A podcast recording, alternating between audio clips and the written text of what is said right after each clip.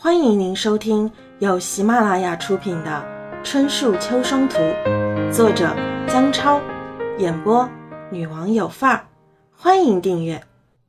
一个和尚呀，挑水喝；两个和尚呀，抬水喝；三个和尚呀，就没水喝。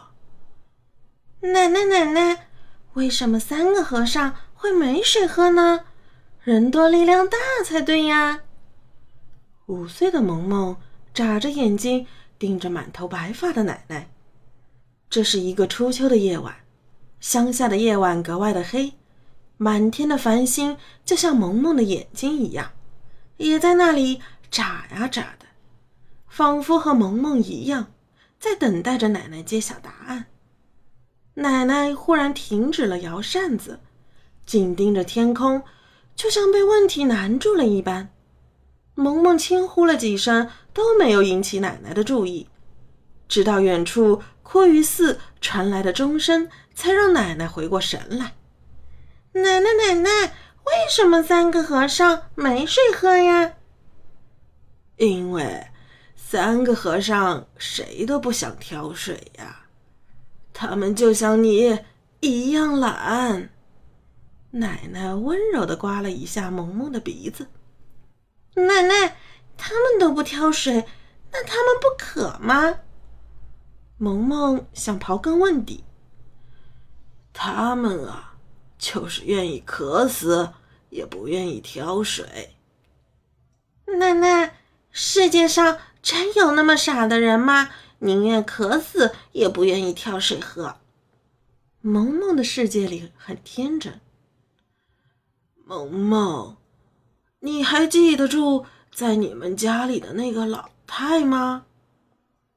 记得，老太脾气好大。妈妈说她是高垮垮。奶奶，那个老太也是和尚吗？萌萌还是眨着眼睛。不不不，老太可不是和尚。不过，老太就像那几个没水喝的和尚一样。奶奶望着夜空，喃喃的说道：“奶奶，为什么老太像那些和尚一样没水喝啊？家里不是有自来水吗？”萌萌，奶奶不是说老太没水喝，而是说老太老了。他的几个儿子女儿都不管他，就像没有水喝的和尚一样。奶奶也不知道比喻的是否恰当，这会越发解释不清了。也许小孩的世界里都是真善美。奶奶，为什么他们都不管老太呢？老太可是他们的妈妈呀。